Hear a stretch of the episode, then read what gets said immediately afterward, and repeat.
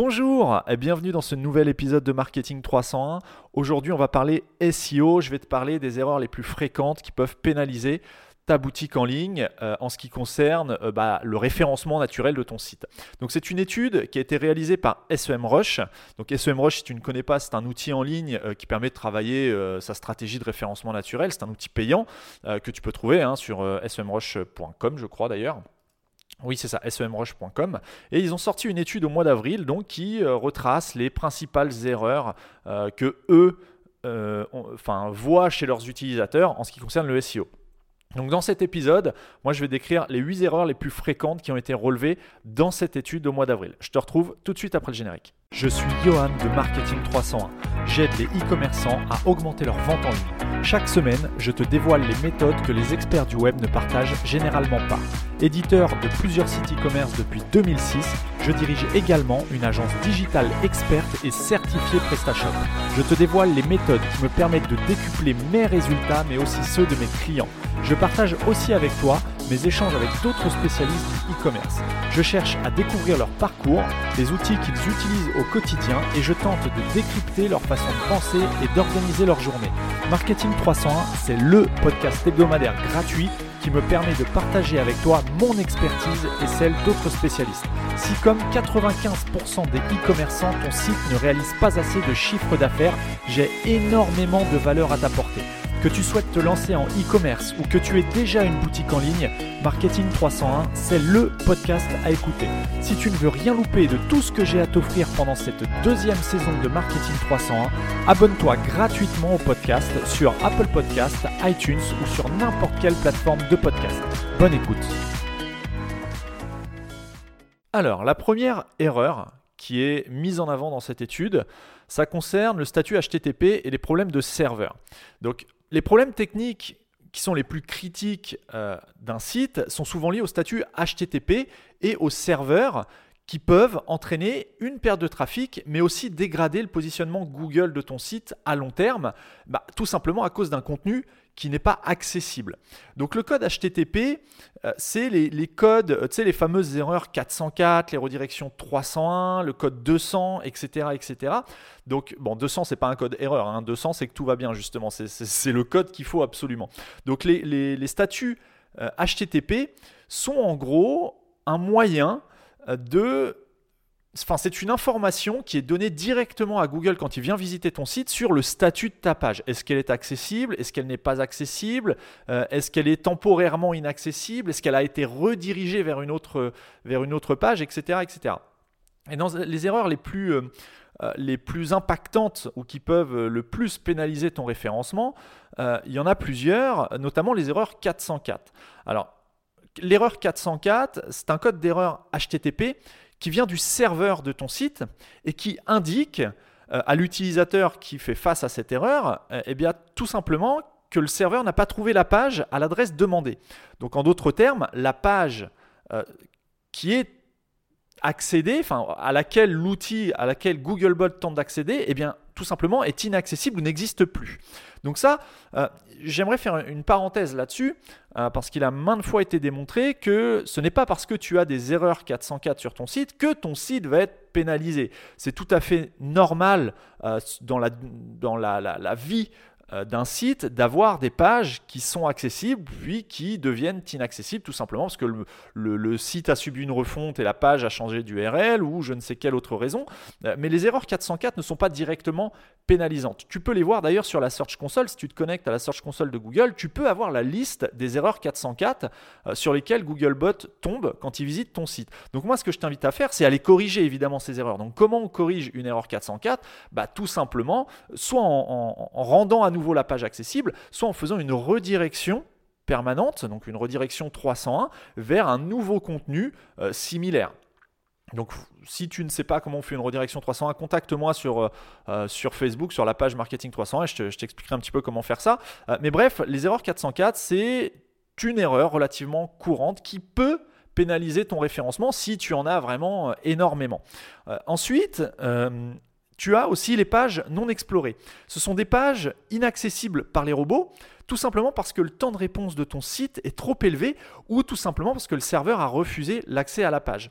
Donc là, il y a des pages, ce qu'on appelle, euh, alors j'allais dire des pages orphelines, mais non, ce pas des pages orphelines. Les pages orphelines, c'est autre chose. On n'en parlera d'ailleurs pas dans, cette, dans cet épisode, mais euh, les pages non explorées, euh, c'est un problème tout simplement parce que Google n'en a pas connaissance. Alors la question, c'est pourquoi ces pages ne sont pas explorées? Eh bien, comme je viens de te le dire, simplement parce qu'elles sont, elles sont pas accessibles. Peut-être qu'il y a une euh, une, euh, une, indication dans le fichier dans fichier pardon, robot.txt, qui indique que les robots ne peuvent pas accéder à cette page, auquel cas, bah, si c'est volontaire, euh, bien c'est très bien, mais si c'est pas volontaire, il y a peut-être un problème à corriger dans ton fichier robot.txt. Autre chose, si ton temps de réponse est beaucoup trop long, eh bien le, le, le Googlebot va pas attendre d'afficher ta page, il va simplement aller voir ailleurs et ta page ne sera pas explorée et ne sera donc pas indexée dans Google. Ensuite, les raisons euh, qui, euh, qui mènent euh, à, ce genre de problème, ça peut être des liens internes ou externes qui sont brisés. par exemple, des liens internes qui mènent vers des pages qui n'existent pas sur ton site ou des liens externes, donc depuis d'autres sites, qui mènent vers des pages qui n'existent pas non plus sur ton site, eh bien ça peut à terme endommager non seulement ton positionnement dans Google, mais aussi l'expérience de tes utilisateurs. Puisque bah, il est facile de comprendre que quelqu'un qui accède à ton site en ayant cliqué sur un lien, et quand il clique sur ce lien, il arrive sur une page euh, de ton site qui n'existe plus, donc en d'autres termes, la fameuse erreur 404 dont je viens de te parler, eh bien, ce n'est pas un très bon signal que tu envoies à tes utilisateurs.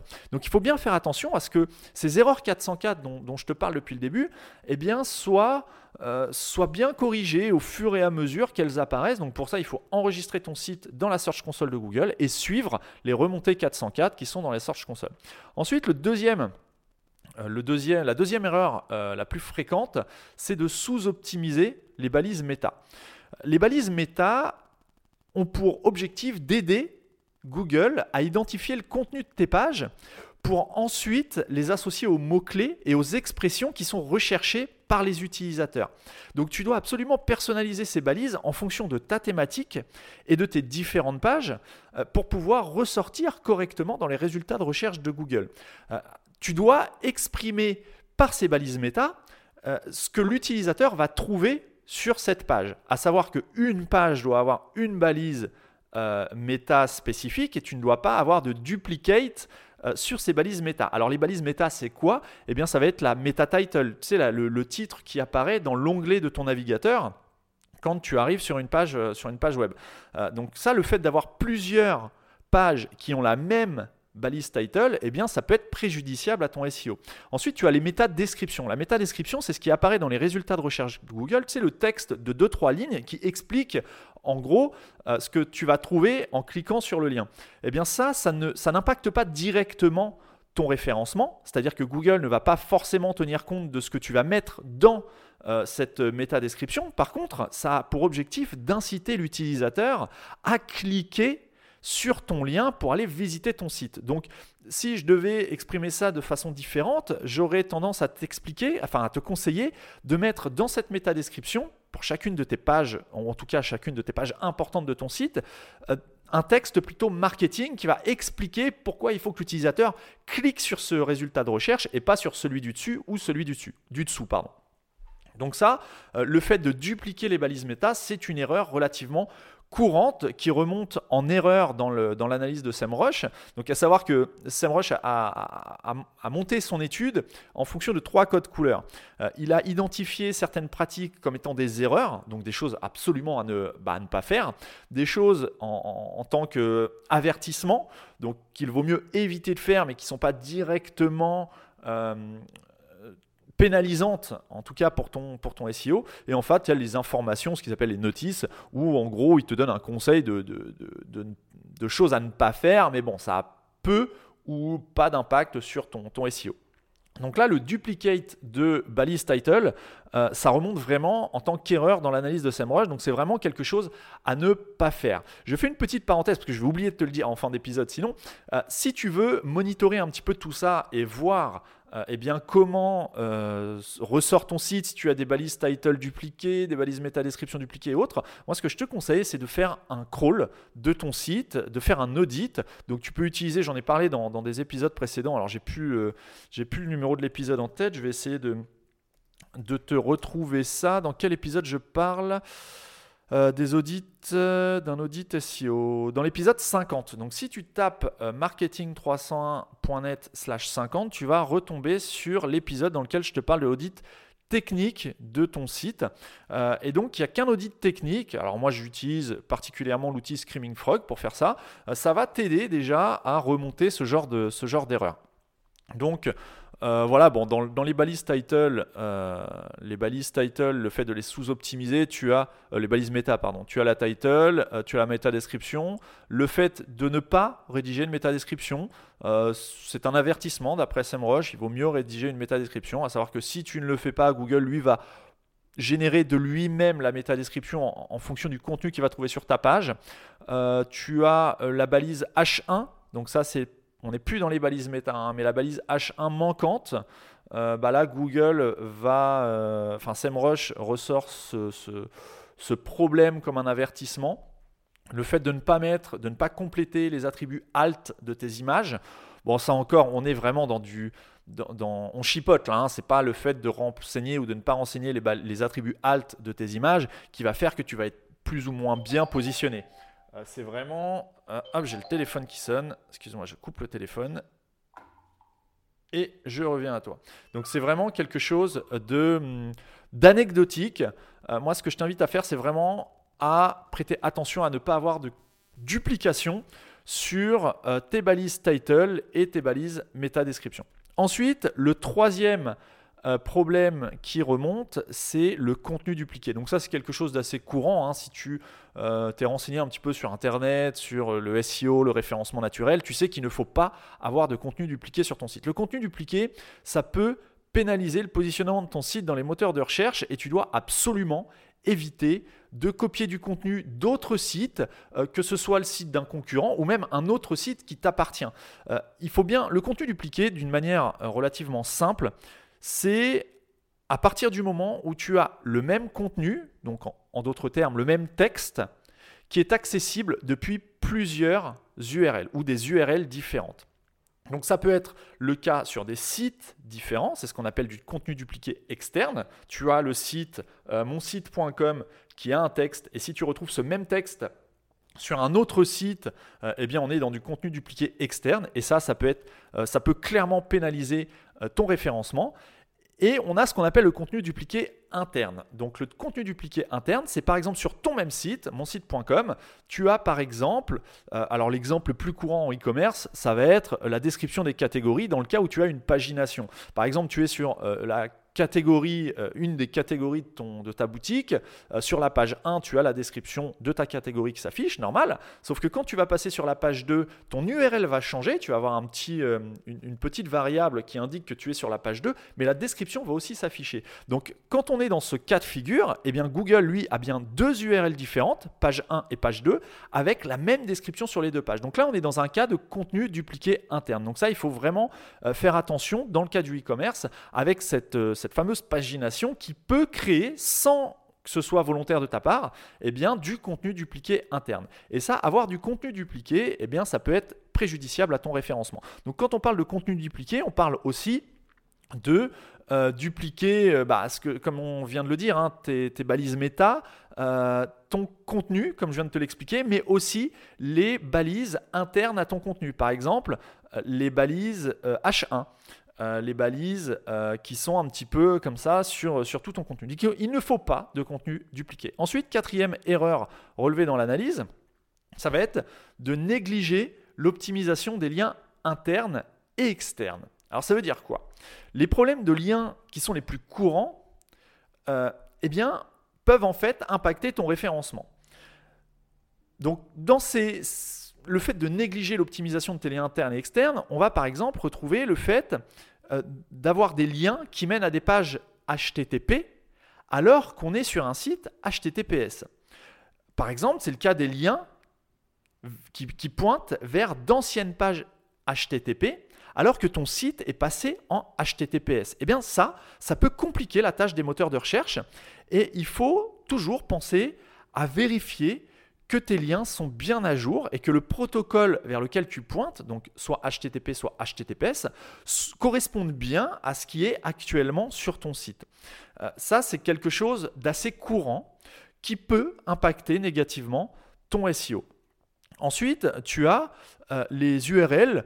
alors ça, c'est dans une moindre mesure, euh, les URL qui contiennent des underscores. Donc les underscores, c'est la fameuse barre du bas. Hein. tu as le, tiré du 6, comme on dit sur les claviers PC. Euh, et l'underscore, c'est le tiré du bas. Bon, eh bien les moteurs de recherche peuvent mal interpréter les underscores et ne pas indexer correctement ton site si tu utilises trop d'underscores. Il faut savoir que dans une URL, Google va lire ton URL et va en partie se servir de ce qu'il va trouver dans, ton URL pour assimiler la compréhension de ta page et de ton contenu. Euh, et en fonction des, des, caractères que tu vas mettre dans l'URL, que ce soit un tiré ou euh, un underscore ou autre chose, eh bien ce, caractère va être interprété de façon différente de Google. Par exemple, un tiré pour Google, c'est un caractère de séparation. C'est-à-dire que si tu sépares tes mots par des tirés, Google va bien comprendre qu'il s'agit de mots différents. Tandis que si tu mets des underscores, l'underscore n'est pas considéré comme un, un caractère de séparation. Donc il va considérer tous tes mots qui eux-mêmes sont séparés par des underscores comme un seul mot. Donc en gros, il ne va pas comprendre ce que tu veux lui dire. Donc il faut vraiment éviter les underscores dans les URL. C'est euh, quelque chose qui peut nuire au référencement euh, de ton site. Bon, ensuite, dans l'analyse de SEMrush, dans la partie négliger l'optimisation des liens internes et externes, on va retrouver, euh, bah, comme je viens de te le dire, les liens internes qui sont cassés, euh, les liens externes qui sont cassés, hein, donc ça, ça, ça, revient à, ce qu'on disait en tout début d'épisode sur les erreurs 404, hein, les liens qui arrivent sur des pages qui n'existent plus. Euh, tu as les liens qui pointent euh, vers du HTTP alors que tu es passé en HTTPS, l'underscore dans les URL, tu vas avoir les pages qui sont crawlées. bon, alors ça, je suis pas. D'ailleurs, SEMrush le met le met en notice et non pas en erreur ni en avertissement, il, indique que ça peut avoir un impact sur ton référencement si tu as des pages trop profondes. Alors là-dessus, il y a plusieurs sons de cloche. Euh, j'ai envie de te dire, alors l'analyse dit que si tes pages sont accessibles en plus de 3 clics, ça peut nuire à ton référencement. Bah en fait, dans les faits, ça, va dépendre de l'importance de ton site. Si tu as euh, un, volume de pages qui est euh, très important et que ce volume de pages nécessite que certaines pages soient accessibles de façon légitime en plus de trois clics, je ne suis pas sûr que ça nuise réellement à ton référencement si ton maillage est bien fait et si c'est tout à fait légitime d'autant plus si tu as des liens entrants externes vers ces pages profondes. Bref, moi je mettrai un bémol sur cette, euh, analyse. D'ailleurs, SEMrush le ressort aussi euh, un petit peu en bémol puisqu'il met ça en notice et non pas comme une erreur ou un avertissement. Ensuite, euh, on est à quel point On est au cinquième point. oublier des éléments importants pour l'exploration par les robots peut nuire à ton référencement. Alors tu dois prendre en charge les problèmes d'exploration d'un point de vue technique que tu peux rencontrer car certaines pages de ton site peuvent perdre en visibilité euh, auprès des robots qui crawlent ton site. Alors ça veut dire quoi? Donc c'est un petit peu répétitif, hein. euh, mais les problèmes rencontrés par les robots quand ils scannent ton site, quand ils visitent et quand ils analysent ton site, ce sont principalement les problèmes suivants. Le premier, ça va être que tu vas avoir des attributs nofollow dans les liens internes. Donc il faut savoir que les liens internes avec l'attribut nofollow empêche le robot de circuler correctement sur ton site, puisque nofollow ça veut dire ne pas suivre. Donc cet attribut indique à Googlebot de ne pas suivre ce lien interne. Alors là-dessus encore, je mettrai un bémol, puisque Google a récemment annoncé qu'à partir de, euh, bah, de maintenant, il était susceptible de suivre les attributs nofollow, enfin les liens ayant un attribut nofollow. Donc voilà, avant, on avait le dofollow, le, nofollow, donc tout ce qui est do, dofollow par défaut euh, est suivi par Googlebot et nofollow n'est pas suivi par Googlebot. Maintenant, il semblerait que Google change un petit peu son fusil d'épaule et se mette à suivre euh, les liens en nofollow. Donc voilà. Dans tous les cas, si tu peux éviter d'utiliser du nofollow sur des liens internes à ton site qui de toute façon vont bénéficier à la circulation du jus à l'intérieur des pages de ton site, je t'invite à éviter d'utiliser des attributs nofollow en tant que lien interne, sauf cas très particulier, sauf si tu sais ce que tu fais. Mais si tu vois que tu as des liens internes à ton site qui sont en nofollow, je t'invite à enlever cet attribut nofollow. Donc pour faire ça, hein, c'est simple, tu regardes le code de ta page et tu vois le lien href, hein, donc a href égale ton URL. Et ensuite, si tu vois un rel, donc rel égale nofollow, ça veut dire que ton lien est en. Si tu ne vois rien, si tu ne vois pas d'attribut rel, c'est simplement que ton lien est en dofollow, puisque par défaut, un lien ahref est en dofollow. Ensuite, tu as le sitemap.xml qui est introuvable. Les sitemaps qui ne sont pas accessibles, eh bien ne vont pas. le fait de ne pas avoir de sitemap, ça ne va pas pénaliser ton référencement. Par contre, ça va compliquer l'exploration et l'indexation de tes pages Google. Le sitemap, faut bien savoir que ce n'est pas, pas quelque chose d'obligatoire. Ce n'est pas parce que tu n'en as pas que tu vas être pénalisé. Par contre, si tu en as un, tu vas aider Google à bien analyser ton site. Donc c'est faut, faut toujours partir du principe que Google apprécie qu'on l'aide. Donc si tu peux l'aider de toutes les manières possibles et inimaginables, eh bien il faut le faire. Ensuite, tu as les pages euh, incorrectes qui sont trouvées dans le sitemap. Si ton sitemap, par exemple, n'est plus à jour, tout simplement parce que tu as modifié des pages, mais tu n'as pas mis à jour ton sitemap, euh, eh bien, ça peut, euh, ça peut pénaliser la compréhension de ton site par Google, ou en tout cas, tu vas envoyer des mauvaises informations volontairement à Google. Donc ça, Google est susceptible de, eh bien, de ne pas forcément super apprécier le fait que tu lui envoies volontairement des erreurs. donc, si tu as un sitemap, je t'invite à le mettre à jour. Donc, comment on met à jour son sitemap? Bon, là, il y a plusieurs euh, manières de faire. Si tu es sur PrestaShop, il y a des modules qui permettent de faire ça. Ensuite, tu euh, renseignes euh, l'URL du module euh, qui t'est donné dans le module en tant que tâche automatisée, hein, les fameuses tâches cron, qui vont s'exécuter de façon périodique. Donc, soit euh, par exemple, je sais pas, tous les jours à 3 heures du matin, ton sitemap va être mis à jour avec les URL à jour de ton site. Donc, ça, c'est vraiment quelque chose d'important. Si tu as un sitemap, il faut absolument qu'il soit mis à jour quotidiennement pour être sûr de ne pas envoyer d'erreurs volontairement à Google, ce qui serait contre-productif et complètement aberrant de mettre en place un sitemap destiné à aider Google et que dans ce sitemap, tu aies des erreurs. C'est complètement aberrant. Mais ce sont, ça fait partie des erreurs courantes relevées par SEMrush. Euh, et enfin, tu as le sitemap qui n'est pas spécifié dans, dans le robot.txt. C'est une erreur aussi courante. Il faut savoir que le robot.txt, théoriquement, c'est le premier fichier qui est analysé quand un quand Googlebot arrive sur ton site.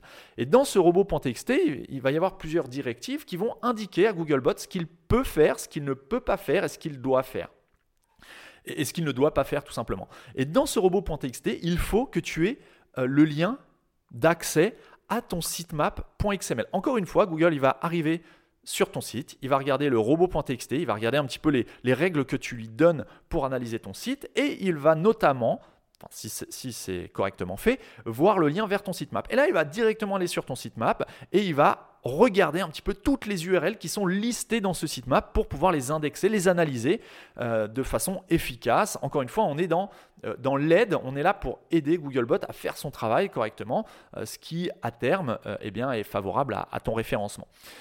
Ensuite, la sixième erreur la plus fréquente, eh bien, c'est d'ignorer l'indexation de ton site les problèmes d'indexation, euh, peuvent être dus à différentes choses, notamment à tes balises, euh, à tes contenus, ou encore à un attribut qui est de plus en plus présent dans les stratégies SEO, c'est l'attribut hreflang euh, pour des sites qui intègrent plusieurs langues. L'attribut hreflang, euh, c'est quelque chose qui se place dans le head de ta page. Donc là, on est dans le code source de ta page. Encore une fois, hein, si tu n'es pas à l'aise avec le code, si tu ne comprends pas bien quand je te parle d'attribut à mettre dans le head de ta page, je t'invite soit à te renseigner euh, un petit peu euh, sur, Internet, soit à venir me contacter sur la page Facebook Marketing 301 et je t'aiderai à comprendre un petit peu mieux ces notions, soit à faire appel à un professionnel si tu veux pas t'embêter et être sûr de ne pas faire d'erreur. Après, encore faut-il trouver le bon professionnel. Mais bon, bref, ça c'est autre chose. Mais bref, ne, commence pas à modifier toi-même ou à tester euh, dans le code source de, ton PrestaShop ou de ta boutique si tu ne sais pas exactement ce que tu fais. Donc, dans ce problème d'ignorer l'indexation de ton site, euh, eh bien, ce sont des problèmes qui surviennent couramment euh, en ce qui concerne l'indexation. Par exemple, tu as le cas des balises title qui sont trop courtes ou trop longues. Euh, une balise de plus de 60 caractères, par exemple, euh, va être raccourcie dans les SERP de Google, dans les résultats de recherche de Google.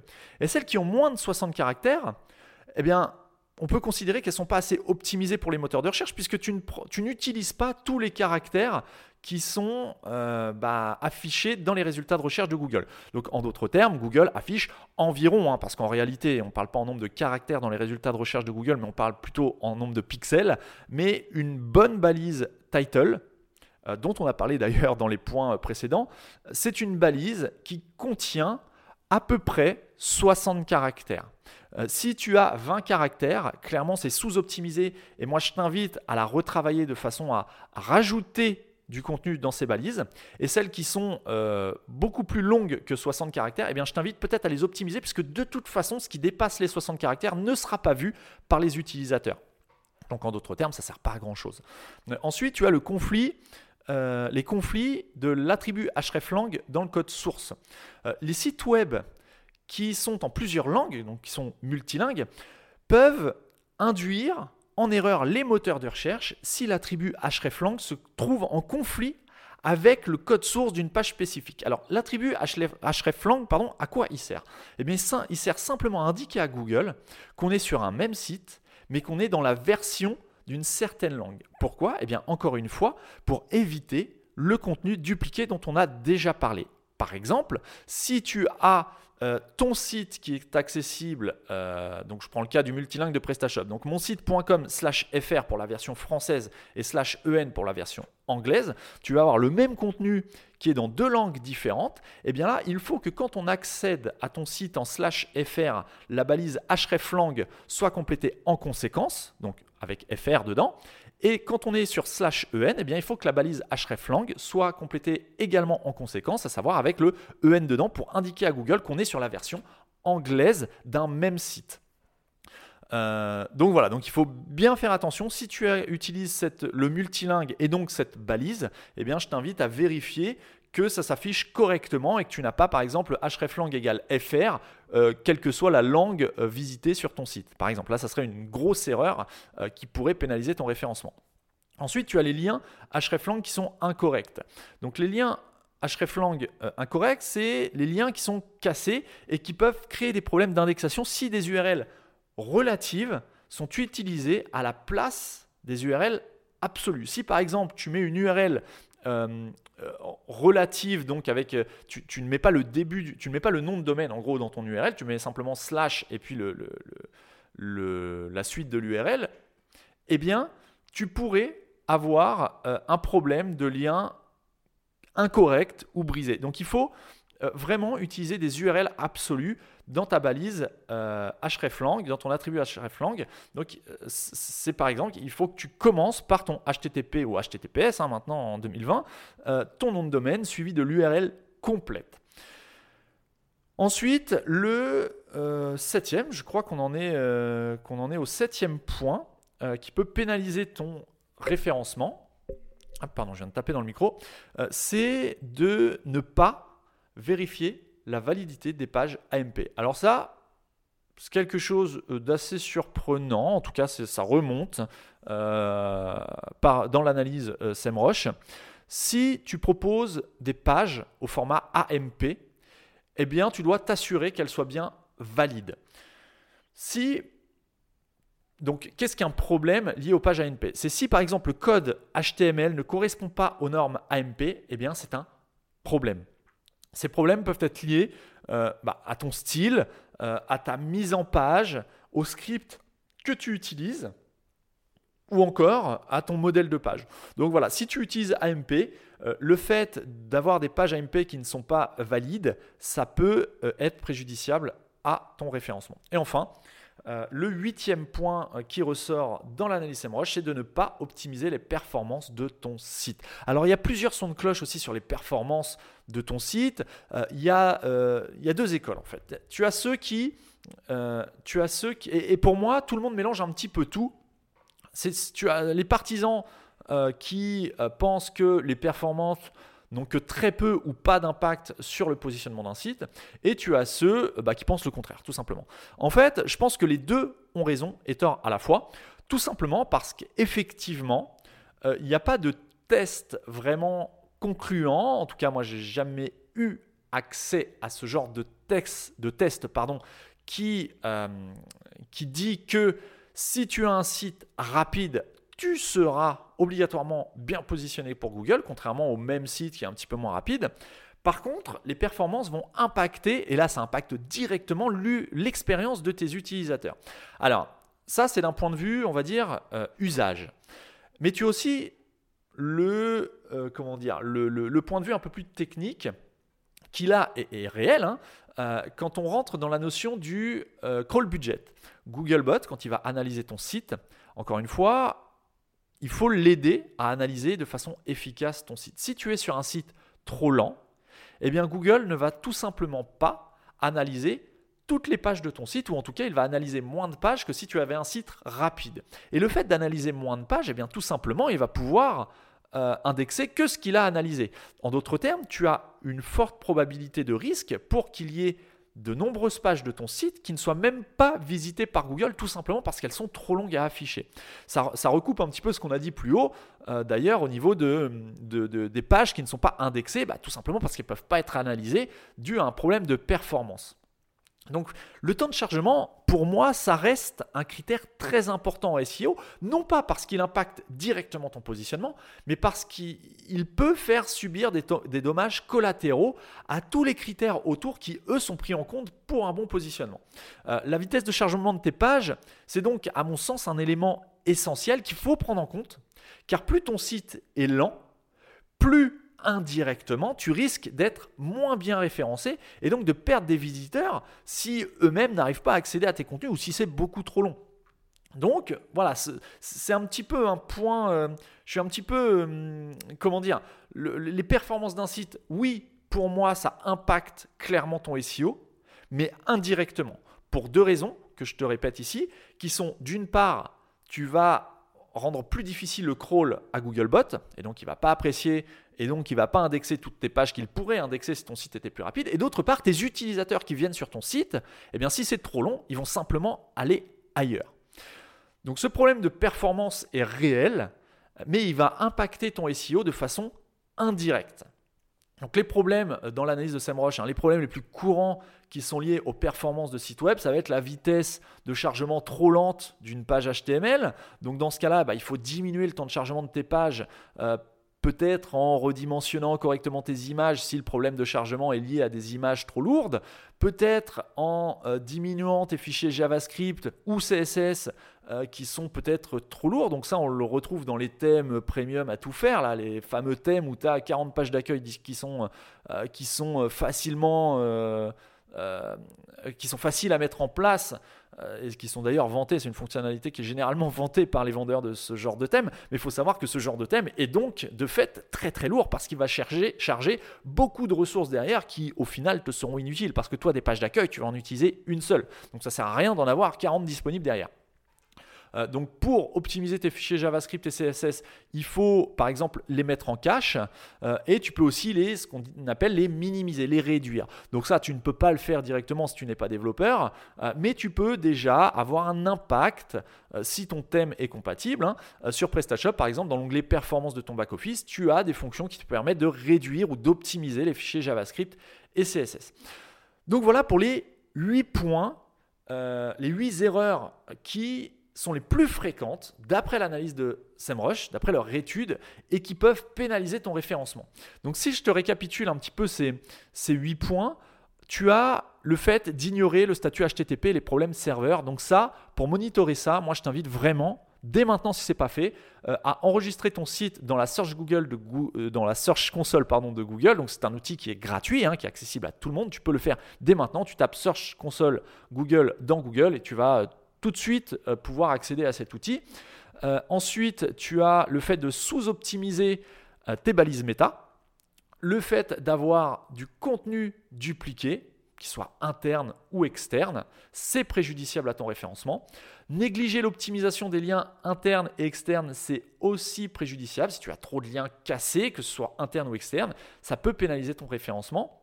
Cinquième point, oublier des éléments importants pour l'exploration par les robots, eh bien, ça peut aussi pénaliser ton référencement. Donc là, euh, c'est, euh, je, te, le rappelle, hein, c'est euh, les attributs nofollow dans tes liens, pas de sitemap XML, euh, pas de lien vers le sitemap dans le robot.txt, etc., etc.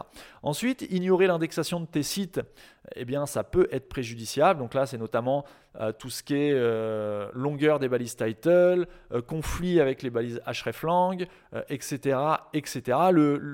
Un nombre de mots trop faible sur tes pages eh bien tout simplement Google ne va pas réussir à comprendre ce que tu veux lui faire passer comme message.